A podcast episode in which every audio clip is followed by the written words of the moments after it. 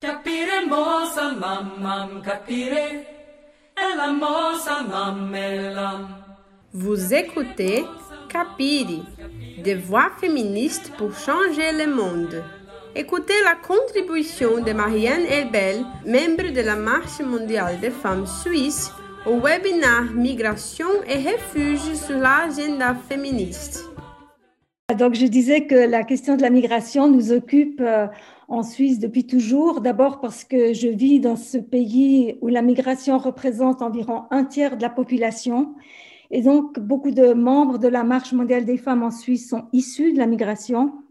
Mais cette question nous occupe aussi et peut-être surtout parce que la xénophobie, le racisme et l'exclusion sont inscrits au cœur même de nos lois. La Suisse officielle a durci ses positions face aux migrants et aux migrantes depuis la fin des années 80, donc dans le siècle passé. Et il en va aujourd'hui de même dans toute l'Europe. On l'a vu euh, notamment avec cette vidéo rapidement esquissée, mais les politiques de fermeture des pays européens ont transformé vraiment les frontières et les routes de la migration en des lieux extrêmement, extrêmement dangereux. Depuis la suppression en 2014 de la possibilité de demander l'asile dans les ambassades, ce qui permettait de venir en Suisse ou en Europe par avion. Vous le savez, plus de 20 000 réfugiés, hommes, femmes et enfants, sont morts noyés dans la Méditerranée.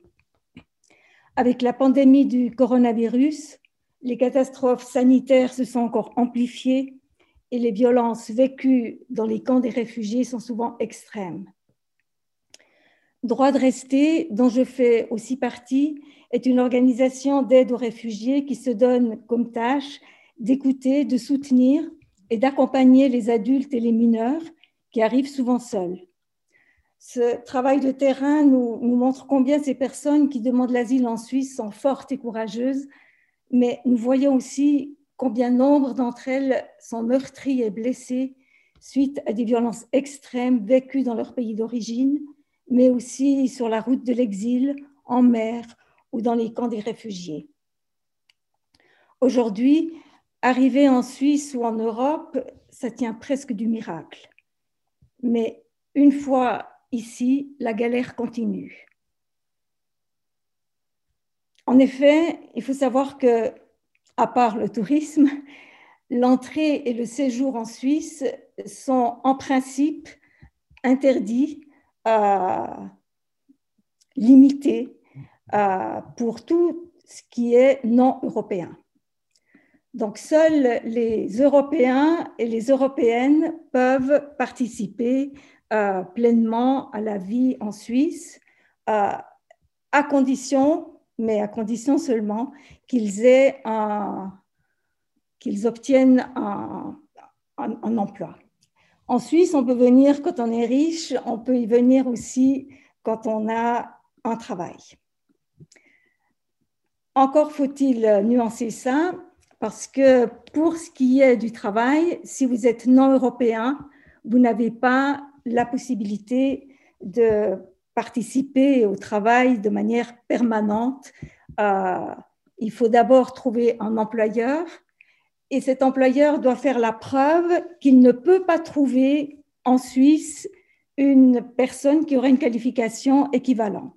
C'est dire que seules des personnes hautement qualifiées peuvent venir s'ils sont ou elles sont non européennes en Suisse. On parle ici de migration pour raisons économiques, mais il faut le savoir, la Suisse n'est intéressée aux personnes que quand elles, quand elles lui sont utiles.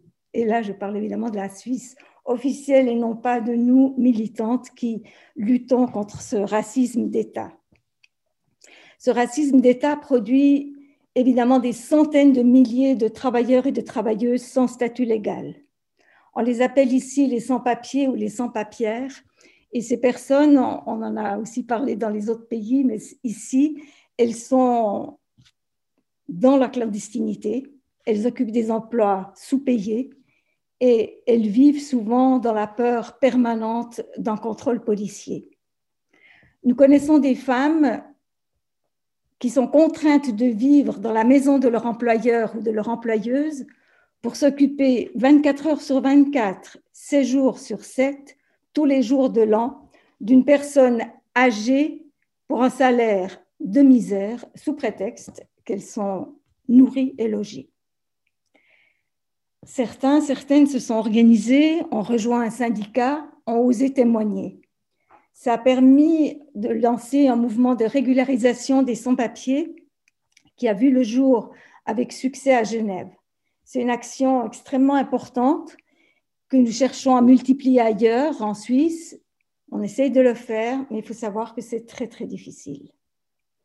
Cette main-d'œuvre clandestine, surexploitée, est tolérée parce qu'elle est indispensable à l'économie suisse et européenne.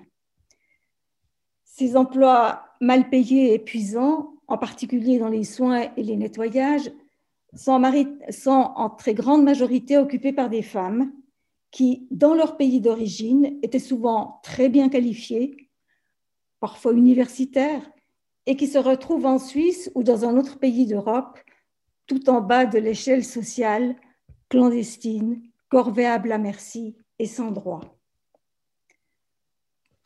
Les raisons pour lesquelles les gens fuient leur pays on en a déjà un peu parlé, c'est clair, elles sont multiples, elles sont connues.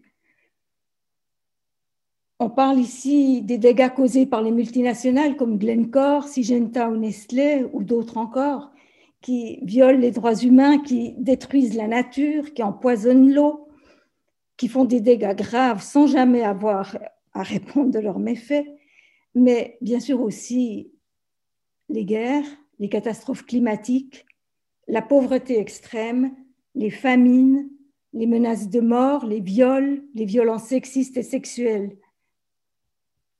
Mais une chose est sûre, il n'est jamais facile de quitter son pays pour personne. Quitter sa famille, quitter ses amis, quitter son, son lieu d'habitation, c'est pas facile. Et ce voyage qui est entrepris pour ceux qui doivent se réfugier est souvent une horreur qui se termine parfois par des drames terribles. Aujourd'hui, en Europe, 54% des migrants sont des femmes, sont des migrantes. Les femmes qui auparavant arrivaient en général en Europe dans le cadre des politiques de regroupement familial migrent aujourd'hui souvent de manière indépendante, en plus grand nombre, seules ou avec leurs enfants en bas âge. Ce sont maintenant elles qui sont à la source d'une demande de regroupement familial dans l'espoir de faire venir aussi le père de leurs enfants en Europe. Aux motifs qui poussent les hommes comme les femmes à quitter, qui sont multiples, à quitter leur pays d'origine, s'ajoutent pour les femmes et pour les personnes LGBTQI, des motifs spécifiques. Justement, en raison de toutes ces violences dont on a déjà parlé, qu'il faudrait détailler, on n'a pas le temps maintenant, mais qu'on peut énoncer, c'est les mariages forcés, c'est les viols, la prostitution forcée, ou d'autres formes d'exploitation forcée encore, les mutilations génitales, la traite des êtres humains, enfin toutes ces horreurs. J'ai envie ici de, citer deux militantes de droit de rester de Neuchâtel qui, à l'occasion de leur discours du 1er mai, on, fait une déclaration que je partage pleinement. Je, vous la donne. Les responsables de la précarisation des conditions de travail, des déplacements forcés de populations entières, des milliers de morts sur la route de l'exil. Et en Méditerranée, les responsables de l'errance de jeunes sans futur en Europe, de l'empoisonnement des champs et des océans, ou encore de la domination d'un genre sur un autre font partie d'un même système. Domination de classe, domination genrée, domination raciale, domination environnementale, toutes ces dominations ont une même cause, le capitalisme patriarcal. Et c'est ça que nous devons combattre. Il va de soi que nous refusons, nous, d'être complices des politiques d'exclusion et de mort qui touchent les personnes les plus précaires de notre monde. L'Europe et la Suisse ont les moyens de mettre en place une terre d'asile qui soit digne de ce nom et d'appliquer sans attendre que ce soit la Convention d'Istanbul, il y a mon texte qui disparaît, que ce soit la Convention d'Istanbul, que ce soit la Convention internationale contre la traite des êtres humains ou que ce soit euh, d'autres conventions pour les droits des travailleurs. Toutes ces conventions étaient des conventions qui sont actuellement signées par euh, l'Organisation des Nations Unies, de, longue date d'ailleurs souvent, mais elles ne sont pas appliquées. Et de loin pas. Depuis qu'elle existe comme entité politique, l'Europe se barricade et durcit d'année en année les conditions d'accueil. Lors du premier confinement au printemps, en mars 2020, nous avons décidé que cette occupation féministe des frontières, qui, était évidemment inimaginable, qu'on ne pouvait pas faire en octobre, euh, six mois plus tard, ne serait que partie remise. Et un comité transnational qui s'appelle Tout aux frontières a été alors créé par Pinar Selek, qui avait lancé, vous vous rappelez, à Genève en septembre 2019, cette idée d'une occupation féministe de la frontière franco-italienne à Vintimille. Cette année, le 5 juin 2021, 10 000 féministes sont attendues à Nice et nous espérons que cette fois la pandémie le permettra. Une vague féministe venant de toute l'Europe manifestera pour une Europe ouverte et hospitalière. Nous dénoncerons les politiques migratoires européennes, la militarisation des frontières, la criminalisation des personnes migrantes les violences sexistes et sexuelles faites aux femmes et aux minorités de genre sur la route de l'exil, mais aussi dans nos pays. Cette manifestation, qui se fera sous le signe du cerf-volant, pour nous un symbole de la liberté, sera aussi l'occasion pour lancer un appel aux organisations non gouvernementales et aux collectifs de militants investis en Europe dans la lutte pour les droits des migrants pour participer au lancement d'une pétition féministe européenne. Nous voulons lutter pour des droits supplémentaires, mais surtout pour des droits appliqués dans les faits, afin que ces violences soient reconnues comme motifs d'asile et que les personnes qui les ont subies soient mieux accueillies dans nos pays, en Europe, qu'elles soient soignées quand c'est nécessaire et protégées. Cette pétition est actuellement en préparation et elle sera adressée à la Commission européenne et à tous les gouvernements nationaux de l'espace Schengen pour une reconnaissance systématique des motifs d'asile propres aux femmes, aux filles et aux personnes LGBTQI. C'est à Nice que nous espérons pouvoir lancer cet appel. Nous manifesterons tout ensemble. Nous serons là, près de la frontière italienne, pour rappeler que, les frontières politiques qui occasionnent tant de souffrances et de morts sont des constructions viriles, militaristes, issues de marchés, de violence et de guerre. Nous dénoncerons leur fermeture, cette fermeture qui est dangereuse pour les personnes qui doivent les faire franchir et qui ne font que renforcer le développement des économies mafieuses. Nous serons là pour montrer que les féministes en Europe s'oppose aux politiques européennes qui criminalisent la mobilité et qui affectent particulièrement les femmes, notamment les, lesbiennes et les personnes trans.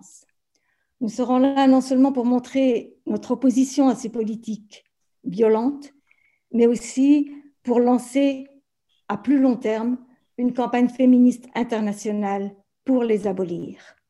Nous serons là pour déclarer que ces politiques qui bafouent la liberté de circulation des personnes non européennes sont une des priorités de nos luttes féministes en Europe. L'appel de Tout aux frontières à la mobilisation féministe à Nice, que j'ai largement évoqué ici, se termine comme ça. Je vous fais une citation.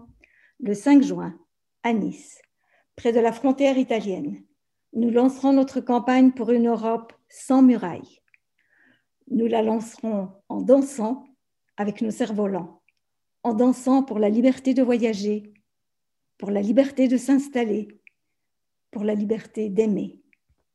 La Marche mondiale des femmes est pleinement partie prenante de toutes aux frontières. Nous serons à Nice cet été ensemble avec les organisations, associations, collectifs, avec les femmes et les hommes solidaires qui luttent pour les droits des migrants et des migrantes en Europe. Venez, venez, l'appel est lancé. Je vous remercie.